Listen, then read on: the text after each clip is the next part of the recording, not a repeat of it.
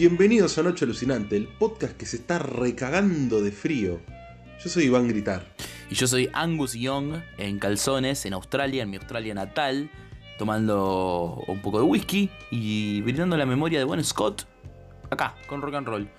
Eh, ¿Vos cómo andas, Iván? ¿Cómo te trata el invierno? O el otoño, Yo- no sé qué es. Yo, a mí el invierno, sí, ya es invierno, es 29 de junio, día de nuestro Señor, ahora Bien. mismo.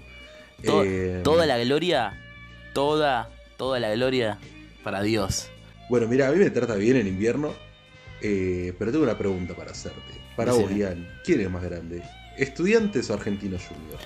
Difícil, difícil. Eh, para mí, estudiantes, estudiantes, aunque lo aborrezca. Me parece un equipo aborrecible, estudiantes. Espiritualmente es aborrecible, estudiantes. Vos vas y la cancha es un gimnasio Sport Center gigante, todo negro, opaco, eh, muy triste. Haces cinco cuadras y vas a la cancha del Lobo, que es una villería total, pero está rodeada de pinturas de lobos haciendo macanas. Hay un, hay un mo- mosaico del Diego, es otra cosa. Eh, es un espíritu totalmente decadente el de estudiantes, pero es más grande. Hay que reconocerlo. Eh, Noche Alucinante, el podcast anti-pincha. Sí, son unos pincha vergas, total. No, no me caen bien. Me caen mal, me parecen mediocres. eh, no, no me parece un buen equipo. No me parece defendible. En cambio, Argentino Junior sí me parece defendible. Me parece un equipo que me cae bien. Y aparte, ¿viste cómo se llamaba antes? Cuando inició se llamaba Mártires de Chicago, equipos zurdos y los hay Argentino Juniors. Sí, sí, sí, sí. Encima, equipo de nuestro querido amigo Toby Madero. Le mandamos un saludo desde acá. Voy a ser honesto, el primer eh, hincha de, argentinos que conozco, eh, el mejor seguramente, el mejor de ellos. Sí, sí, sí. El mejor de ellos. ¿no? Probablemente, el, el único el único bueno de ellos, ¿no? Sí, y, y Piculichi, y Piculichi. Y bueno, Román. Román que se despidió el otro día. ¿Viene Román al podcast a hablar de cine? Vos decís, ¿qué, qué películas le gustarán a Román? A Román, esto ya se habló, pero Román lo veo de, de- de clásicos. Yo lo hablaría de cine con Román. Eh, yo te dije, para mí el sueño igual es que venga Andrés Calamaro al piso de Noche Alucinante. Y yo creo que Andrés, un par de, un par de fielos te comenta, ¿no? Es un, es un hombre muy de la cultura, Andrés. Un hombre que escuchó mucho, eh, leyó mucho, tomó mucho y vivió en una época en que Y cuyo, España. y cuyo suce- sucesor será Kanye West, según sus palabras. Sí, sí, sí, me encanta. Imagínate la, la data que debe tener. Estuvo en la época en que, en España, en la época que se consumía caballo. ¿viste? Eh, debe tener unas historias hermosas en el centro de Madrid ahí, haciendo locuras, rockeando, cruzándose a chicas Almodóvar eh, en cada bar, en cada esquina. Así que me encantaría hablar de cine con Andrelo. Pero bueno, ahora nos tenemos que conformar con hablar de cine entre nosotros. Y por eso paso a preguntarte, ¿qué películas viste en esta quincena? Hoy, para hacerle honor a creo que es la última de esta seguidilla de Coming of Age que estamos haciendo, creo que es una de las más significativas, No, una no, que no, es la no última. es la última. Oh, Queda- va, va, Uf, no es la última, va, depende. La que viene podrías considerarla, donde ya tirando un poco la pista de lo que va a ser el próximo capítulo, una coming of age con veinteañeros. no, basta, basta, basta. La adolescencia no se extendió a los Sí, sí. 27. No, no, basta, basta. Eh, Bueno, pero más que, onda, no tanto por una cuestión temática, sino por, va, sí, más bien por una cuestión temática, onda, de los temas que trata la película del, dentro de dos semanas, pero no vamos a hablar más de eso. Igual es verdad que sí, en Seguidilla no hay más, pero sí quedan un par de capítulos más que son Coming of Age en esta temporada. sí, aparte, Por creo lo menos dos o tres más. estas pelis en, en sí fueron todas seguidas y están muy relacionadas también, me parece. Eso es lo que lo, lo llama la atención. Y no estuvo tan planeado, de hecho, pero encontrás puntos en contacto en- enseguida. De hecho, yo tengo algo sobre eso un poco para hablar después, pero, pero bueno, en honor a esto, en honor a, a que es de alguna manera la última y se centra en una chica, voy a hablar de dos películas que son Coming of Age eh, con eh, mujeres al frente. Girls to the Front. Girl Power. Yo te creo, hermana. Eh, ¿Cuál hablo? ¿Cuál- ¿Por cuál empiezo? ¿Por la más vieja o por la más reciente? ¿Qué te parece? Por la más reciente. La más reciente, que es del año 1998. Tan reciente no es, pero, pero bueno, es del año 1998. Es, Y es- 25 años, flaco. Ya, mamita. Ya, ya tiene aporte de esta Sí, película. Mira, mira, mira, no me hablas, no me vas a hablar de los títulos rojos que, que nos, vamos, nos vamos a las piñas. Eh, voy a hablar de Strike, del año 1998, dirigido por Sarah Kernochan, con Kirsten Dunst, la queridísima Kirsten Dunst, ya aclaré que es una de mis actrices favoritas, y con la enorme Heather Matarazzo, que es la protagonista de Welcome to Dollhouse. Eh, también hay una aparición estelar de Pete Campbell, el de Mad Men, de adolescente. Eh, eh, con un look bastante cuestionable. Eh, pero bueno, Strike, una película muy muy linda sobre una especie de... ¿Cómo se llaman las escuelas que son solo para un género? Que son solo chicas o chicos. Bueno, ¿cómo son? ¿Pupilas? No, ¿cómo sería? Eh, creo que se le dice pupilo, pero no tengo mucho. No sé cómo se le dirá en, en Estados Unidos, pero entiendo lo que vas. Bueno, es sobre una escuela de chicas, solo para chicas en los años 60, plena ebullición, girl power, qué sé yo, una época de cambios. Eh, y resulta que descubren que van a cambiar la modalidad de la escuela, lo que desata que las chicas tengan un plan para evitarlo. Ellas no quieren que la escuela se vuelva mixta, que se vuelva de hombres y mujeres. Eh, por distintos motivos, hay varias protagonistas, son muchas actrices bastante conocidas que cada uno tiene una personalidad muy marcada. Kirsten Dunst es una, una suerte de Hellraiser, ¿viste? La, la, la gedienta, la que tiene siempre las ideas, la que manda. Después tenés a Heather Matarazzo que está obsesionada con su peso y se la pasa comiendo ravioles en lata. Eh, y bueno, en, un poco son las travesuras de estas chicas, eh, atravesando la, la adolescencia. Eh, aprendiendo a relacionarse con varones de una forma bastante interesante. Creo que ahí se nota que la dirigió una mujer porque tiene mucho tacto para hablar de cómo cuando sos chico y tenés que relacionarte con el sexo opuesto, en este caso mujeres, la perspectiva femenina con varones, que es un, es un tema, es un tema cuando dejas de decir qué asco las chicas y empezás a hablarle porque decís, che, son bastante piolas.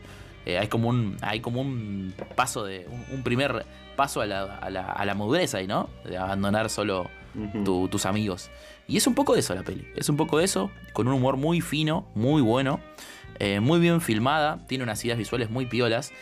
Y me gustó por la época, porque está filmada en los 60s. Eh, me gusta mucho la ambientación 60s. A mí es algo que me interpela mucho, el estilo 50-60s. Eh, creo que con Lana del Rey podríamos hablar largas horas porque son épocas que nos interpelan a ambos. Em, y en cuanto a eso me ganó, me ganó porque están los, peinados, está Elvis, está el rock and roll, está la rebeldía que está en esa época, esa rebeldía tan inocente al mismo tiempo que eh, rebelde era bailar rock and roll básicamente, ¿viste? Una rebeldía muy inocente, eh, muy pre-Vietnam todo. Em, así que bueno, película de Strike, muy divertida, terminan todas haciendo la B justicialista con una gran, con una gran protesta final que a todo culo y hay una excelente escena de, baile con, con ponche contaminado con escabio que es algo que, me encanta. Me encanta el ponche contaminado con escabio. Así que si quieren tachar de su lista de películas noventeras con Kirsten Dunst, eh, chick flicks, pero con, con, algo interesante para decir, Strike de 1998, que no tiene subtítulos en español. Quiero quejarme. Busqué en Subdivix, busqué en SubFL, en todas las páginas de subtítulos. Dale, Tamabín, ¿qué estás haciendo, Tamabín? ¿Qué pasa? ¿Qué pasa ahí? La plata de mis impuestos si no, no laburas, Tamabín. No hay, no Yo, hay. Eh, realmente dudo mucho de. ¿Tamabín es hombre o es mujer? Yo siempre asumí que es mujer, Tamabín. Sí, sí, sí, sí, llama Tamara, claramente, ¿no? Eh, pero creo que sí, ¿eh? Creo que. A ver. Bueno, qué sé yo, andás a ver. Mira, yo voy a confesar, yo me meto a Subdivix y me gusta leer los comentarios para chequear si está el subtítulo bien, pero también a veces leo más. Y todos le dicen, Gracias, preciosa, gracias, Tamabín. Siempre la, la número uno. Y son unos pajeros, boludo. También son, son, unos, lechosos, no, le conoces la cara solamente porque te subtituló Suspiria. todo el engrudo. Flaca, sí, no. Preciosa, pará, flaco. Pará un poquito. Pero bueno, no hay subtítulos. Eh, para que si, si, Tamabín escucha esto, que, se haga, que se haga presente. Que mande un saludo, ¿no? Un audio, un audio, que se haga presente. Pero bueno, Strike, 1998, sin subtítulos. Y paso a la siguiente, ¿te parece? Lo que tiene interesante la siguiente película es que es del mismo año que Out of the Blue, la película que nos reúne hoy. Y también tiene en centro a unas chicas, en este caso a dos, a Christy McNichols y a Type 2 Me estoy hablando de Little Darlings de Ronald Maxwell. Sí, Ronald Maxwell. Se trata sobre un campamento de chicas, solo de chicas, una, una cuestión que tiene similar con Strike. Un campamento de verano donde un montón de muchachas se reúnen y en particular surge una apuesta bastante polémica. Tatum O'Neill es una chica de bien, una angelita, es una chica con mucha plata, muy refinada. Y Kirsten McNichol es una rockera, es una hija de una madre soltera, que mm, ayuda a la vieja, muy eh, independiente, eh, que está codificada como una. como, lesbiana, básicamente. Está codificada como lesbiana, como en la época hubieran visto una chica eh, media tomboy, ¿no?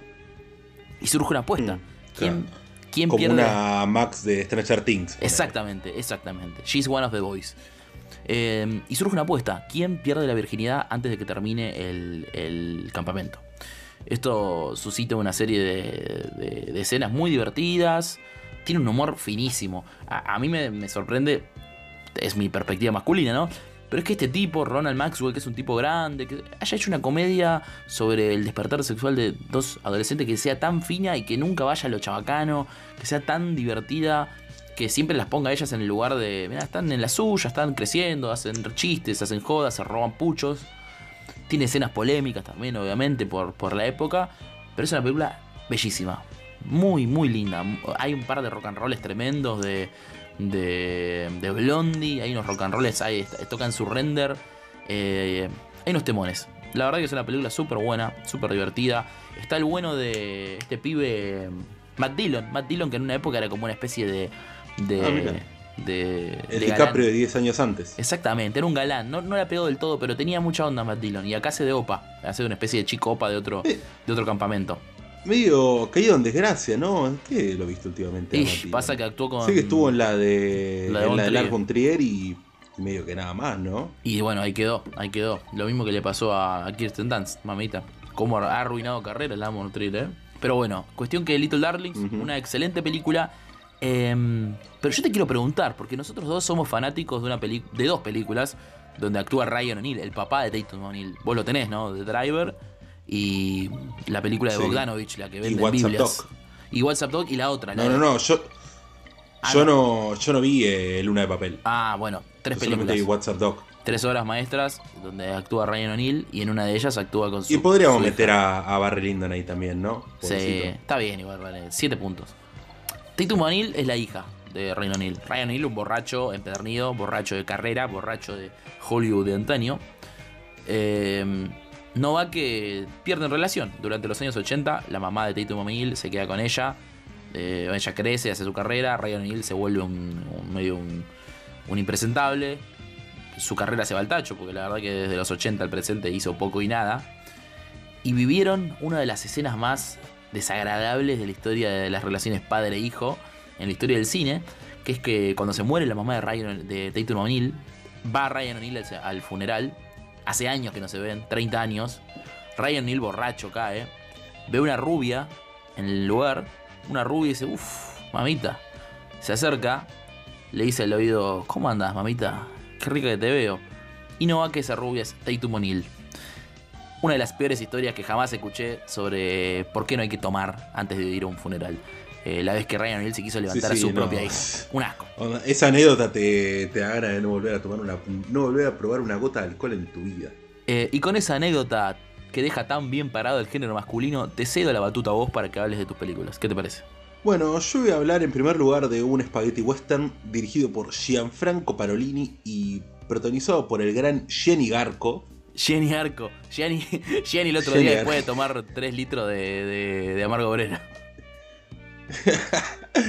que es Sin contri Sartana, prega por la tua muerte. Si te encuentras con Sartana, reza por tu muerte. ¿Quién es Sartana? Sartana es básicamente uno de estos El violero. personajes del spaghetti western. ¿El violero? ¿Viste como el tema, Eh, el tema sí, de la mosca que empieza como un tema de Santana? Ta, na, na, na, na, na, na, ta, ta. Es un tema de Santana ese, boludo. Por favor. ¿Qué, qué cosa rara escuchar Santana por, por gusto propio, ¿no? Yo creo que debo conocer dos temas de Santana. No, no, es, terrible. Santana es la música más insípida total. Pero, pero disculpa, disculpa, pero me, me acordé del tema de la mosca que se parece a Santana.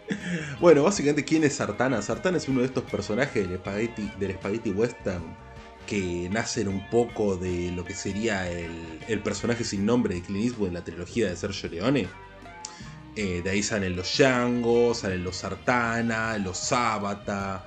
eh, después está esta, el de, creo que es Lee Van Cleef, eh, que es Trinidad, si no me equivoco.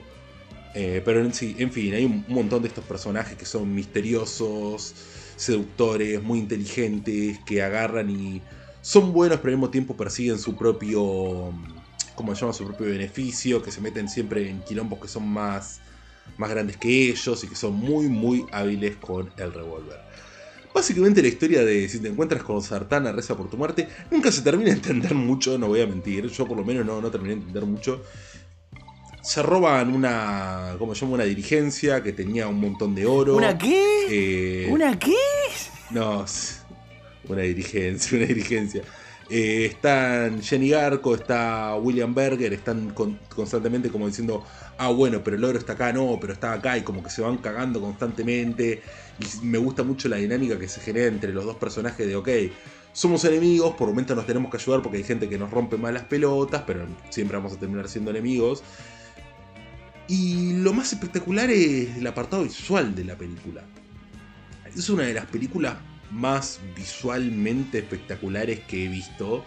Eh, uno de los spaghetti western más visualmente espectaculares que he visto, porque viste que el spaghetti western tiene como una cosa de ser muy visual en comparación a lo que sería el western más americano, muy impactante, onda. Planos muy enormes que capaz te cortan a primeros planos, que movimientos de cámara espectaculares, etcétera, etcétera, etcétera, como solían filmar los Thanos en los 70. Y creo que acá está alguna de las mejores ideas visuales que, nada, que, he visto en un Spaghetti Western. Eh, y además, pequeña aparición de Clown Kiski como una suerte de sicario que lanza cuchillos. Siempre suma eso, siempre suma que esté Clown Kiski. Sí, sí, sí. Bueno, onda, los únicos dos Spaghetti Western que he visto con Clown Kiski me han gustado mucho. Uno es este, que hace un papel pequeño y el otro, el que es el antagonista principal, es el Grande Silencio. Gucci. Pero no, no aparece en uno de, Leone también, boludo. ¿En cuál? Eh, eh, es uno, uno, de la banda de Jean María Volonté, creo que en la segunda, me parece. Eh, no estoy seguro, pero una de esas aparece, boludo. Estoy casi seguro. Pero bueno, un capo. El Grande Silencio es increíble también. El Grande Silencio es increíble. Una de las pelis más Ah, sí, mira acá, me metí al Letterbox eh, por un par de dólares más. Bien, bien. Uy, cómo estoy con la memoria, mamita. Eh, y sin Letterbox, ¿eh? Manos sueltas, manos al aire las tengo. ¿eh? Just hands estoy haciendo ahora. Sí, sí, no, yo estoy plenamente dormido todavía. Me desperté de una siesta hace un, hace un rato. El único, el único que duerme siete y amanece más cansado. Dale, flaco. Y bueno, pero viste como es, si dormís poco te cansás, si dormís mucho te cansás. Es verdad, es verdad. Hay que dormir lo justo y necesario. Pero en fin, recomiendo mucho Sin Country Sartana, Sein Country Sartana prega por la tua muerte. Y la otra película que vi recientemente es un debut directoral argentino que dije, bueno, si vamos a hablar de una película que es sobre un padre y una hija, ¿por qué no hablar sobre una película que es sobre una madre y un hijo? Y fui al cine a ver la primera nueva película de Dolores Fonsi, dirigida y protagonizada, que es Blondie una peli sobre una madre fumona que tiene una relación muy, ¿cómo decirlo?, muy moderna con el hijo, donde son madre e hijo, pero al mismo tiempo también son amigos.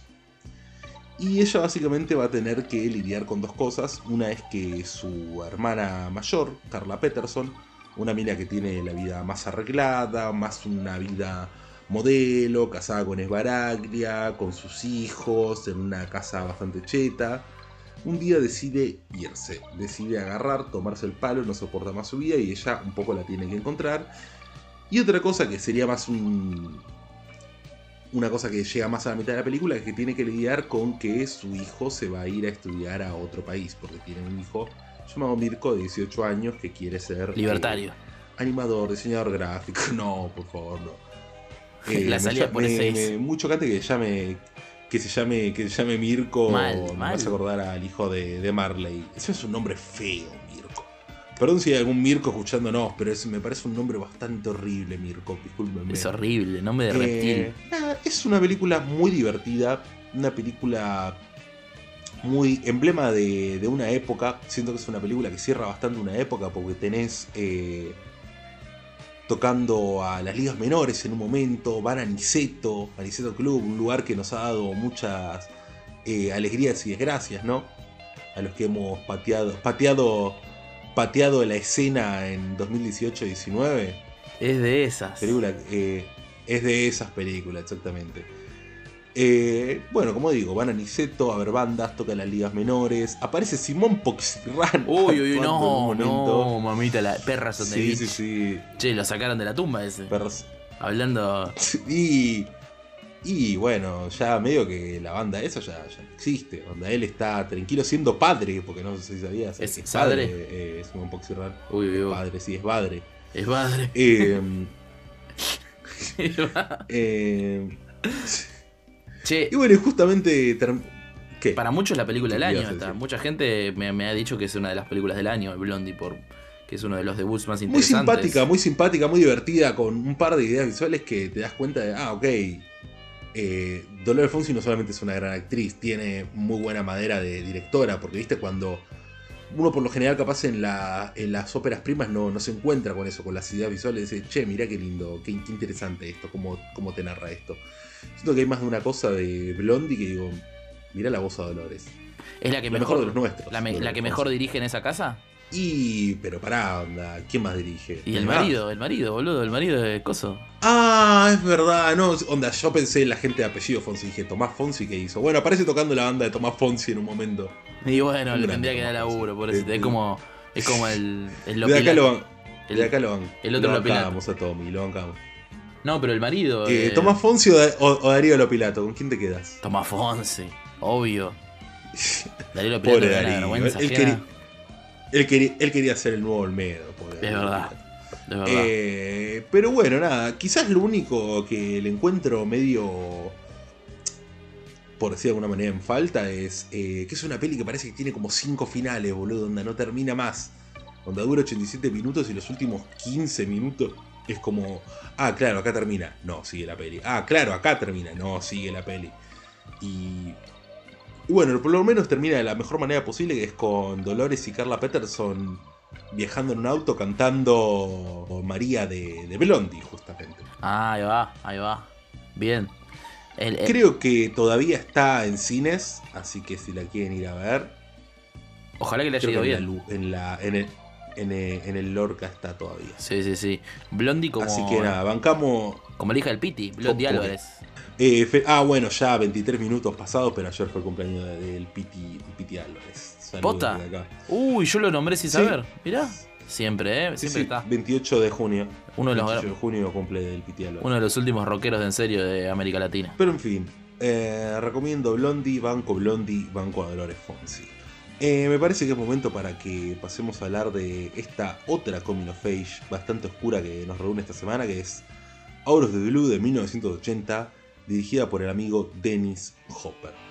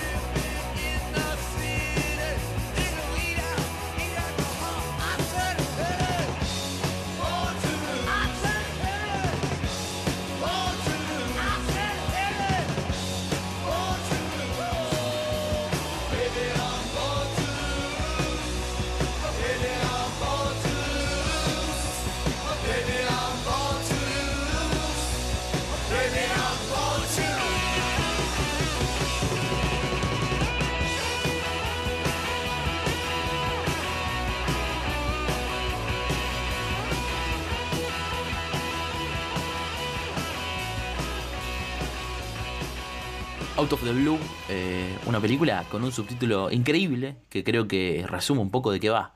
Ella tiene 15 y el único adulto al que admira es Johnny Rotten. Me vuelve loco eso. Eh, Medio raro ese, ese tagline, ¿no? Porque el adulto que más admira es Elvis. Claramente en la película. sí, pero vos fíjate, A vos, Johnny- vos fíjate que lo que pasa, bueno, para después si querés lo charlamos bien, pero ella eh, que- con, con todo esto que Elvis se murió y que, que, viste eh, y Johnny Rotten cambio de género, qué sé yo, es como que quiere también al de The Clash, a- ¿cómo se llama? El cantante de The Clash, Eh, se me borró el nombre. Bueno, Eh, como que tiene todo Sí. un mambo de, de ídolos masculinos del- de finales de los 70 con Elvis recién muerto, ¿no? Aparte se había muerto en el 77. Pero, pero bueno, estamos refiriéndonos a Sibi, la protagonista, la gran protagonista de Out of the Blue, que es una, una niña adolescente que está arrancando su adolescencia en un pueblo rural de, de la Columbia Británica. Es una chica que está siendo criada por su madre, una madre soltera que trabaja en una cafetería, es una falopera absoluta, y que tiene un padre, que tiene un padre que es Dennis Hopper, que es un chabón alcohólico que estaba en Cana, eh, en Cana por un accidente que se nos revela desde el principio de la película, un accidente que podemos intuir es brutal, básicamente él en un camión y del otro lado un autobús lleno de niños. Eh, eso es una de las primeras Bueno, cosas. sí, justamente lo, lo brutal un poco ya te lo... Ya como está filmado ese accidente, te revela un poco eso, lo brutal que es y lo traumático que es para sí, porque primero lo vemos en un sueño de ella como un recuerdo, y cómo, viste, el momento en el que ves el autobús escolar que está ahí parado en medio de las vías, y como el camión de Dennis Hopper se va acercando, ya te das cuenta que desde lejos lo ve y es... Onda, no me voy a poner en, en verosimilista, claramente, pero como te das cuenta que tiene tiempo para frenar, ¿viste? Cómo esa acción se encuentra como eh, extendida, ¿viste? Como que se encuentra como dila- Sí, dilatada. sí, sí, sí. No, claro, está, aparte está mediado ese, Eh, bueno, y, des- y después te, y te- ese recuerdo. y después tenés la vuelta, onda, cuando te, te muestran el, el choque, choque, como los hace mierda a los pibitos, tenés los, los planos, esos, los inserts de los nenes llorando, ¿viste? Onda, como lo, lo filma de una manera que lo hace sentir todavía más terrible. Sí, sí, sí, aparte es interesante que empiece con esa situación que en principio parece un momento muy familiar porque está Sibi de chica vestida de payasita y está con el padre como ya cumpliéndole el laburo. Eh, pero hay algo extraño en cómo se comunican, en cómo se tratan. Después en la película nos va a- se va a encargar de confirmar lo que nos resulta extraño, que por un momento decís, no, capaz que uno es... eh, eh, está predispuesto por la época a, a leer mal ciertos códigos físicos y demás. Después la película nos hace entender que no, que no es así el caso. Eh, y empieza de una manera brutal, que es con un accidente que si bien no se concreta del todo, eh, sabemos hacia dónde va el auto, sabemos qué va a pasar, y nos trae de vuelta a Sibi, a Sibi que es una, una rebelde, una rebelde, yo casi te digo de manual. Jean con Jean, eh, espaldera de Elvis, rockera, la única rockera probablemente en ese pueblo rural, eh, de mala muerte, lleno de rednecks, llen- lleno de gente que no, con la que no se puede comunicar para nada, y con una madre que tampoco la entiende mucho, ¿no? Eh, y con una soledad tan notoria que necesita rendirle culto y poner altares a tipos que murieron, que, que, que, que le- son los únicos que le hablan a ella. Sid Vicious, Johnny Rotten, Elvis Presley, que es el rey para ella, y que le dice que algún día va a ser una rockstar como él. Eh, pero hay algo ahí que creo que nos retrotrae a estas películas que estuvimos hablando antes sobre juventud que no puede encontrar diálogo con la generación anterior y recurre a, a íconos, a ídolos, a cosas inalcanzables. El James Dean de, de Taipei em, en Rebels of the Neon God, ese tipo de imágenes, ¿viste? Eh, ideales Sí, el inalcanzables. John Wayne de, de River Claro, exactamente. también. Me parece que le hablan a un mismo tipo de, de generación. E incluso me animo a decir que son todos parte de la misma generación, porque Civi que tiene 13, 14. Es una chica muy chica. Eh, Claro, es la. eh, tiene, bueno, tiene 15, como dice el tagline, pero. ¿Qué yo? En. Los de River Edge tienen 17, 5 años después de que yo. Es más o menos la misma exactamente, generación. exactamente. Eh, sí, hay algo ahí generacional que evidentemente está, está roto. Y bueno, eh, creo que después vamos a ver que nuevamente Dennis Hopper cumple un rol similar pero más oscuro que en River's Edge, que es una película que es una película prácticamente hermana, que creo que lo dije en el capítulo, que me parecía que este es el programa ideal para romper el espíritu americano, ¿no? River's Edge es eh, una versión Hmm. eh, enfocada en los individuos eh, de un pueblito, en pibes, y esta, eh, no sé, es una película devastadora. Creo que es incluso más triste que, que River's Edge. A mí me, me, me dejó muy mal verla. No sé a vos cómo te pegó, pero es una película muy Sí. fuerte. Sí, sí, eh, a, a mí me pasó, bueno, obviamente ya podemos tirar el spoiler, de que mm, venís sintiendo algo raro de, mm, bueno, no sé, poner la escena que está con el psicólogo que le dice, vos amiguero que no me estás contando, Cindy, Y decís, ¿qué es lo que no le puede estar contando? ¿Qué es lo que está pasando? No le cuenta que sus viejos se pelean, que su viejo es un borracho, qué sé yo, qué sé cuánto. Eh, y bueno, y resulta que al final Denny Hopper abusaba de ella de chica, básicamente. Tenés esa escena terrible en la que quieren entrar a la pieza de ella para que básicamente el amigo de él la viole. Y ella se tiene que, que defender. Después básicamente lo ve al padre en bolas porque está por ponerse a coger con, con la madre. Están todos hiper en pedo. Y ella lo que resuelve es básicamente matarlos a los dos padres. Eh, quizás en un acto totalmente iconoclasta. Un acto totalmente... mm, eh, que se condice con el espíritu rockero, el espíritu punk que tiene Sibi. Eh, y que va de la mano un poco con la canción de, de Neil Young, con el Hey Hey My My. Exactamente. Es mejor prenderse fuego que irse desvaneciendo. Eh, y es terrible el momento en el que parece, parece que lo quiere primero seducir al padre, diciendo, ah, extrañaba a Sexto para terminar matándolo, y cómo la hace reventar por los aires a la madre, muriendo ella también en el proceso. Eh, es una película muy oscura, muy oscura también en términos de cómo está vista la clase obrera, ¿no te parece? Eh, el, el rol de Derry Hopper como un paria ex convicto que necesita trabajar, pero al mismo tiempo es un borracho y no puede trabajar porque está el tipo, el padre de una de las víctimas, el padre de uno de los nenes que murió en ese accidente, que lo presiona, lo presiona hasta que lo echan del laburo y bueno, y lo termina matando, que eso es un giro que no, no me voy a venir en pedo. Ahí ya te das cuenta de que es un tipo que no, que está dispuesto a todo, que no, no es solamente un buen onda un pobre laburante que cometió un error, que intenta reformarse, no, onda, va totalmente en picada, no, no hay ningún tipo de redención para el personaje de, de Dennis Hopper. Y es curioso compararlo capaz con el personaje que tiene en River's Edge, que si bien también hizo algo terrible, que bueno, mató a dos personas, mató a una mujer, supuestamente, porque nunca lo terminás, nunca lo sabés a ciencia cierta en River's Edge, ¿viste? Eh, mató a una mujer y mató a. ¿Cómo mierda llamaba el gordito? Sí, El al, femicidio original. El que, Eh, está de- de- el que de- sí, sí. A ese. Sí, que lo mata. Sí, sí, pero no. No. Pero al mismo tiempo sentís que tiene algún tipo de redención por el tipo de filosofía que maneja. De bueno, sí, onda. Hay que hacer las cosas, pero hay que hacerla con algún tipo de sentido. Eh, Danny Hopper en of the Blue es un sinsentido constante. Es una desesperación constante. Es un tipo que realmente no tiene idea para, para dónde va. Incluso desde la actuación, a mí me llama mucho cómo, cómo está manejada la actuación, más que nada de él y de la madre de Sibi. Es como. Tiene una onda medio. Este estilo casabe- casabetiano. Sí, están ¿viste? gritando todo el tiempo, De, bueno, están puteándose la todo el tiempo, los está. Todo sí. el tiempo gritando, todo el tiempo como que eh, se siente como improvisado por momentos de bueno, listo, ustedes se tienen que pelear, nos tenemos que Sí. pelear, fin. Hay una cuestión intensa ahí Eh, que, Como eso.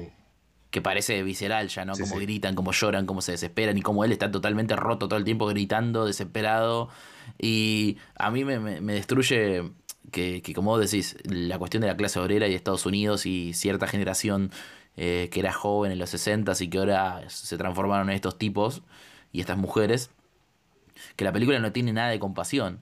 Eh, les, les apunta con el dedo al mismo tiempo que apunta, si querés hablar de- del sistema, podés hablar, pero apunta directamente a cómo estas personas están eh, totalmente rotas y no tienen nada para ofrecerle a la, a la generación nueva, a sus hijos, ¿no?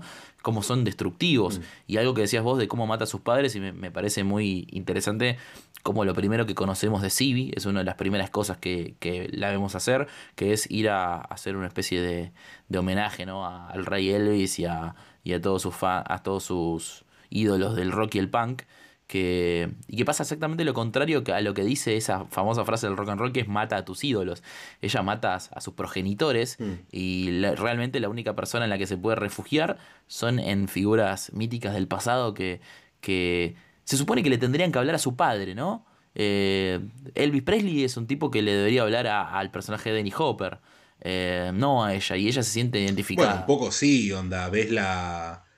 Ves la estética de, viste la foto que tiene ella en la pieza, del padre vestido y todo con campera de cuero, con el gorrito ese medio Rob Halfordiano, ¿viste? Eh, Es Elvis en, en el especial sí, navideño. bueno, sí.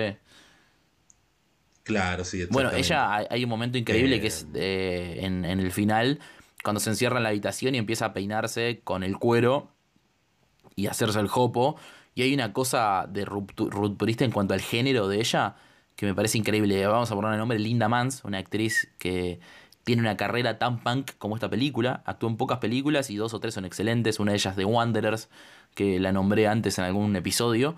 Eh, nada, Y está la de Terrence Malick, está, ¿no? Eh, ¿Cómo se llama? La de Days of Heaven. Exactamente, of exactamente, exactamente. Todas pegadas aparte. Days of Heaven 78, Wander 79, Top of the Blue 80. Actúa en Gumo, en Gumo, una de las películas eh, más eh, de rebeldía, deformidad juvenil que, que existen de su generación. Así que es una carrera super punk la de Linda Mans. Y creo que el momento eh, más disruptivo en cuanto a su figura, si bien ella está configurada como una tombo y no como una chica que, que, eh, que prefiere vestirse como chico rockero, ¿no? Porque se, se- aparte su actitud corporal es así. Al final, cuando se peina el jopo, cuando se pone la campera de cuero, eh, hay una transferencia de identidad bastante turbia y que, que te inquieta. O sea, a mí me, me inquieta cómo, cómo se da todo ese final. eh, y, y más sabiendo hacia dónde va, que termina matando a sus padres. Y en esa escena terrible en la cual ella abre las piernas y, y- y creo que esa es una de las eh, imágenes en una película que vi de Hollywood eh, más border que jamás vi. No, no, no se me ocurre algo más Sí, border sí, que sí, eso. sí. Yo cuando lo estaba viendo decía, ¿cómo, ¿cómo mierda hicieron para filmar? Onda, ¿Cómo pasó esto? ¿Cómo pasó los filtros esto? Pero bueno, era 1980, qué sé yo. Bueno, pero sabes que Todavía estaban los resabios de ese New Hollywood Bueno, medio... Medio de- de Hopper, básicamente, los resabios del de, de- el hombre que lo inventó, Sí, sí, sí. bah, no lo inventó. A mí me interesa mucho el, el hecho de que Denny Hopper eh, iba a ser el actor de esta película. Se cayó el, pro- el proyecto totalmente, fracasó la financiación, tuvieron que recortar todo y se metió de director para salvar el proyecto y reescribió la película a lo que fue, ¿no? Con ese final violento. Eh, Mm. la película era básicamente un psicólogo hablándole a una nena víctima de abuso. Eh, y él la transformó en esta oda Claro. a la destrucción de América y a la destrucción de la generación eh, Vietnam y a, y a- y a todo este universo eh, rural. La transformó él en eso. Y me resulta tan, ex- tan, tan fuerte que el tipo se ponga en ese papel, en ese papel tan oscuro, eh, como director y como personaje, ¿no? Porque se mete en una cosa muy oscura. Eh, incluso bardeando a, a su propia figura, boludo, porque es un. eh, Es, es fácil confundir al Dennis Hopper personaje con el Dennis Hopper actor, eh, con el Dennis Hopper, eh, digamos, de. real.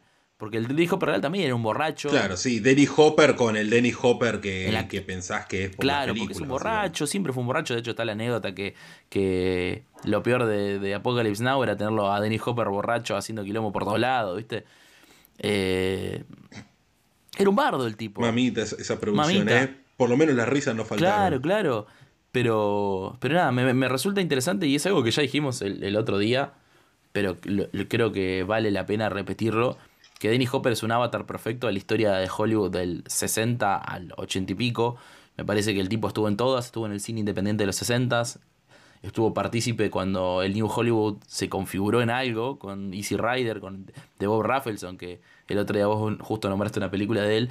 Y muy importante, Hmm. eh, Universal, cuando surgió Easy Rider, Universal tuvo un plan para capitalizar el New Hollywood de forma, digamos, industrial, eh, meter la mano de los grandes estudios de manera, eh, digamos, aprovechándose, haciendo películas que interpelen a la juventud.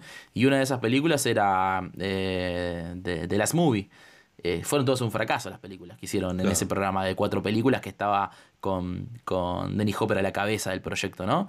Eh, y me sorprende que de, de vuelta lo tenés acá, siendo el último resabio de un cine que ya no existe. eh, y, y después ser la cara del cine independiente más turbio de los 80, ¿no? Me parece que con Lynch, Y un poco, y un poco también eh, en, los, en los 90 tiene como un regreso a ese, claro, eh, por momentos cine capaz más como el de Red Rock West, pero Claro, también está o en True Romance. Speed o en True Sí. Romance. True Romance, True Romance, sí, sí. Que bueno, incluso en True Romance no deja de ser un border porque tiene la escena esa de que explica por qué los Thanos son Sí. negros a Christopher Walken, que es, es tremenda, onda, te das cuenta que la escribió Tarantino. Eh, y a mí lo, algo que me gusta de Dennis Hopper, y acá voy a citar un poco al, al amigo Juan Lozano, amigo de la casa, que es que él escribió en su review de esta película como Dennis Hopper es el rostro de la desesperación. Y me parece que es una cosa muy acertada, boludo, porque ponete a pensar en las películas de Dennis Hopper. Siempre hay un dejo de desesperación, sea la desesperación por encontrar una respuesta que nunca va a encontrar como en Easy Rider o incluso en Apocalypse Now, porque él admira tanto al personaje del coronel Kurtz que intenta todo el tiempo sacarle algo, pero por su propia admiración no lo puede conseguir.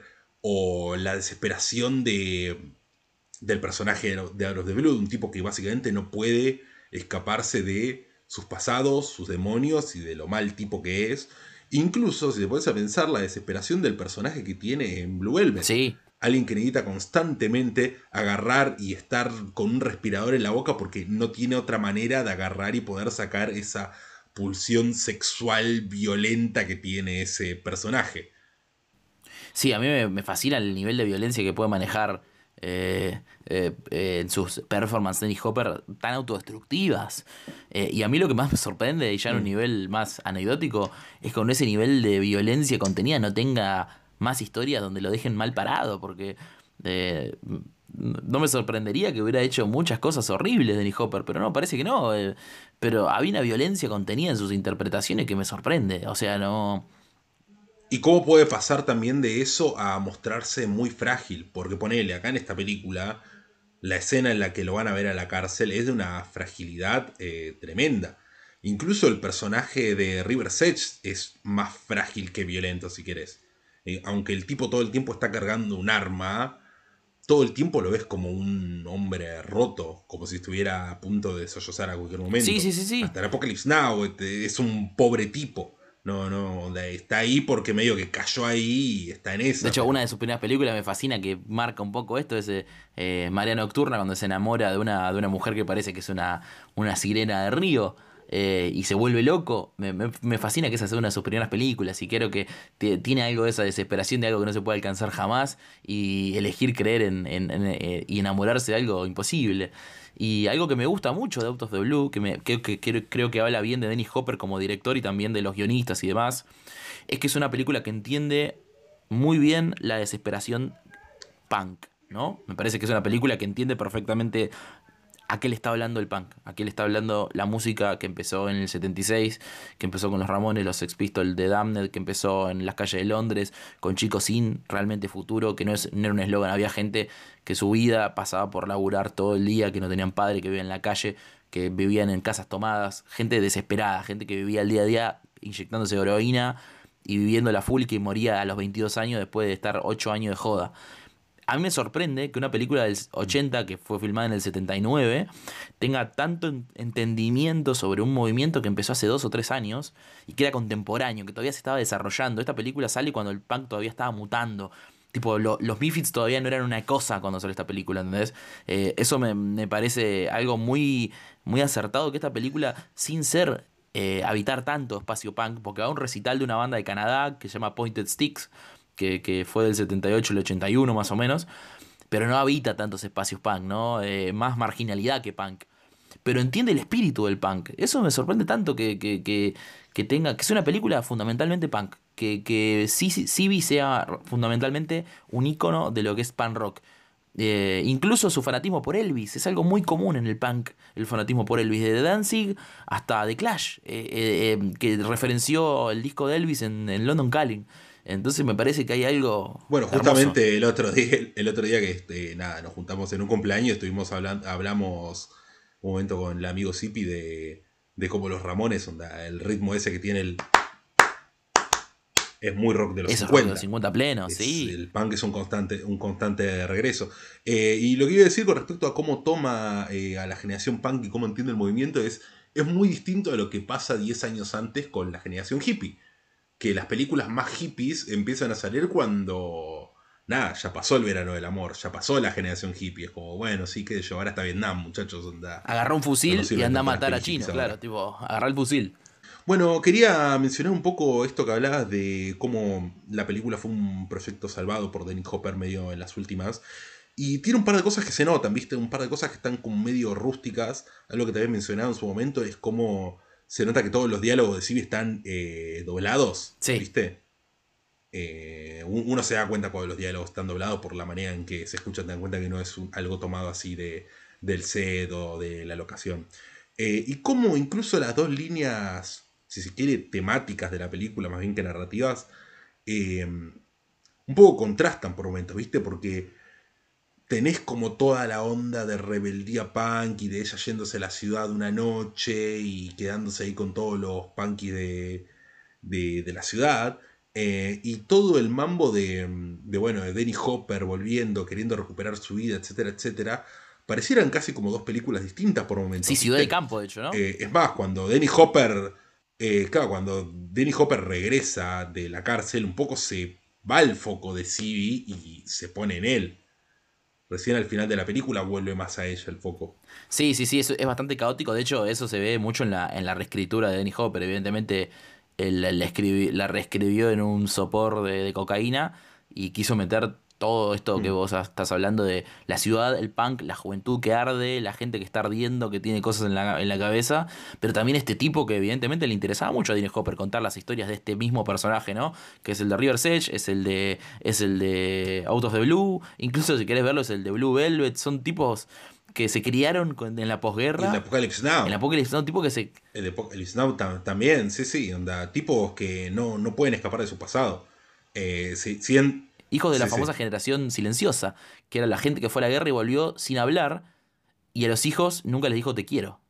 Esa generación es la, la- la anterior a, a la generación de, de Denny Hopper. Me parece que hay algo ahí eh, que toda esta historia de Segunda Guerra Mundial de los 80 en el cine norteamericano está eh, bastante bien registrada por este tipo de películas, ¿no? Siento que hay historia de hombres partidos, eh, tenés a Rolete. Ya te la cuente Schrader o te la cuente, te la cuente Denny Hopper, ¿no? Un poco hay ahí algo que, que- que es una tradición, ya pareciera. Bueno, si querés podemos pasar al segmento final. Yo no pensé ningún ninguna peli para hacerle doble programa Yo- a esta. no te Yo tengo una, pero te quería, primero antes de, de terminar, para cerrar, eh, que estábamos hablando que fue una especie de saga que hicimos, ¿no? De, de hablar de todas estas coming of age, de, de gente partida, de, de juventudes rebeldes, de una época parecida aparte, ¿no? Setenta y pico, noventa y pico, eh, pareciera que está todo conectado. Y hay una fibra que termina uniendo Out of the Blue con otras películas eh, que hablamos, que yo te comentaba un poco de, de la situación de de que una de las películas favoritas de, de Kurt Cobain era Over the Edge, que es una película de la que hablé hace, hace Mm. recomendándola, que es del 79, es una película que fundamentalmente habla de lo mismo, chicos en, el, en un pueblo en medio de la nada, donde se pudre todo, se vuelven violentos y se pelean, y suena mucho rock and roll. El guionista de esa película, yo te había Sí, sí. comentado que era Jonathan Kaplan, que es el mismo guionista de eh, River's Edge, que es una película que no solamente Claro. habla de lo mismo, sino que predice estéticamente al grunge, y, porque son chicos de los mismos pueblos de los cuales salió el grunge, ¿no? De esos pueblos madereros, gente laburante, Sí, sí. los pueblos que son también de esta película que hablamos de los del ciclista, ¿cómo se llama? Eh, eh, Eh, ah, sí, eh, la de la de Peter Yates. Eh, Y a mí lo que-. Eh, pero sí, Esas, sé. esas, que, que hable- hicimos un episodio que está buenísima la peli. A mí lo que me sorprende es que, esta- que, que Out of the Blue esté tan conectada con esto por el tema de Neil Young. El tema de Neil Young. eh, Breaking Away. Breaking Away, Breaking. Away, ahí está. Breaking Away. sí, sí. el tema de Neil Young. Era, un, era, era un tema de Sí. sumo. Era un tema de sumo, me acordaba. El tema de. Neil Young es lo que, lo último, lo que escribió en su carta de suicidio eh, Kurt Cobain. Es mejor apagarse que, que sí, sí. consumirse lentamente. Eh, y no sé, me parece que hay un universo de, de- de ideas ahí entre, entre Nevermind y los primeros discos punk y estas películas y no sé. Me parece que hay algo ahí para, para ver, descubrir y escuchar. Escucharte un par de discos de replacements y después verte Out of the Blue, escucharte Nevermind y después verte Over the Edge y verte River's Edge. Y después ves qué haces. Matás a tus ídolos, matás a tus viejos, haces algo. Y después te escuchás un par de temas de la reina. Y sí, y ¿no? sí. Hey, Hey, hey, hey, my, my, como te decía el otro día, la mayoría de nosotros, el rock and roll no morirá Sí, sí, jamás. sí. Y con eso, bueno, te paso a mencionar mi escena favorita de la película, que es claramente cuando ella va con la bandita punk, cuando se hace la escapadita a la ciudad. Eh, nada, quería ver mucho más de ese mundo, ¿viste? Es muy espectacular, está excelente cómo está filmado, te das cuenta que Dennis Hopper no es un ajeno No, a ni todo pedo. eso, ¿viste? Merca ahí. que entiende cómo funciona. Sí, sí, sí, totalmente. Eh, como bueno, no quiero dejar a nuestros queridos oyentes sin un doble programa, voy a irme por la básica, la típica, que es Rebelde sin causa. Me parece excelente, ¿no? me parece excelente esa elección porque es la que originó todo. Todo este quilombito que estamos hablando ahora, le originó esa película. Sí. Todo este quilombito. Porque sé qué pasó, el otro día te acordás que un amigo nuestro estaba hablando de por qué Brando, qué sé yo. Bueno, lo que hizo Brando también lo hizo James Dean. Sin James Dean no existiría ninguno de estos muñecos, ninguno de estos muñecos del New Hollywood. Todos empezaron a actuar así por James Dean y por Brando. Y por ellos existe, existe Denny Hopper, Al Pacino, Robert De Niro. Todo este quilombito lo empezó ese muchacho. Y bueno, también un poco Rebelde sin causa y, cinco años después eh, los 400 golpes son lo que termina configurando todo, ese, todo lo que es el coming of Y sí, age, ¿no? lo inventaron. La adolescencia la inventó Nicolas Rey y después la terminó de darle forma a Truffaut. El chabón tiraba esa, ¿no? Eh, Y ta- tan equivocado no y estás, ¿no? te recomiendo, amigo, yo tengo una película para recomendar. Si vos tenés ganas de ver más ese mundo callejero, si tenés ganas de ver el mundo de Nueva York, de las bandas punk, eran Ser un chico Si callejero. querés ser un chico callejero y nada, básicamente querés conocer lo que es el, el punk en esa época, te recomiendo ver Smithereens del año 1982, dirigido por Susan Seidelman. Es una película espectacular sobre una chica llamada Brent, que es una chorra, una cleptómana, y nada, sus vivencias en la noche. Actúan rockeros de en serio. Actúa Richard Hell. Richard Hell, un, un histórico rockero punk neoyorquino de Richard Hell and the Voivods, con una canción que seguramente la voy a poner en el interludio este, de este, de este capítulo, así que si escuchan esa canción van a saber que es de Richard Hell. Eh, nada, Smithereens, año 1982, Susan Seidelman, un peliculón, punk, calle, droga y no hay futuro, amigo, no hay futuro. Y tu escena favorita. Mi escena favorita, eh, para salir un poco de la situación punk, que también me gustó mucho. ¿Sabes que a mí me gustó mucho todos los montajes en los basureros? Me pareció que. ¿Sabes por qué? Te voy a, me voy a defender. Con todas las palomas ahí, espectacular. Me parece que claramente Sí, sí. es, ar- eh, es eh, archivo para rellenar. Claramente. Pero al mismo tiempo es narrativo. Siento que claramente está hablando del mundo donde están habitando. De la Norteamérica de esa época. Se ve lindo. Y encima, no sé, me que- quería ver eso. Me gustaba ver esos lugares. Era entre asqueroso y liberador. Era un, era un horizonte putrefacto que me encantó. Me encantó. Es como ese plano que ella está en el puente de la ruta y se pone contra la, contra la, la reja. ¿Viste? Ese tipo de, de horizontes eh, mediados por la- el metal y la basura. Bueno, eso. Me encantaron esos momentos. Así que elijo esos momentos también. Bueno, voy a pasar a mencionar. Ya mencioné un poco la pista, que es que es un coming of age eh, con veinteañeros. Y lo único que voy a decir es que vuelve el cine argentino a Noche Alucinante. Tenemos peli argentina para nuestro próximo episodio. Era hora, ¿no? Así que Muy- era hora, era hora. Celebrando el Día de la Bandera. películas acá, ¿no? No tanto, cipa- no tanto cipallismo. Sí, pasaron dos semanas ya, pero bueno, celebramos el Día de la Bandera de, algún modo acá. Les recordamos que pueden seguirnos en Twitter e Instagram, Noche Alucinante, para estar enterados de todas nuestras novedades. Yo soy Iván Gritar. Y yo soy Douglas Glenn Colvin.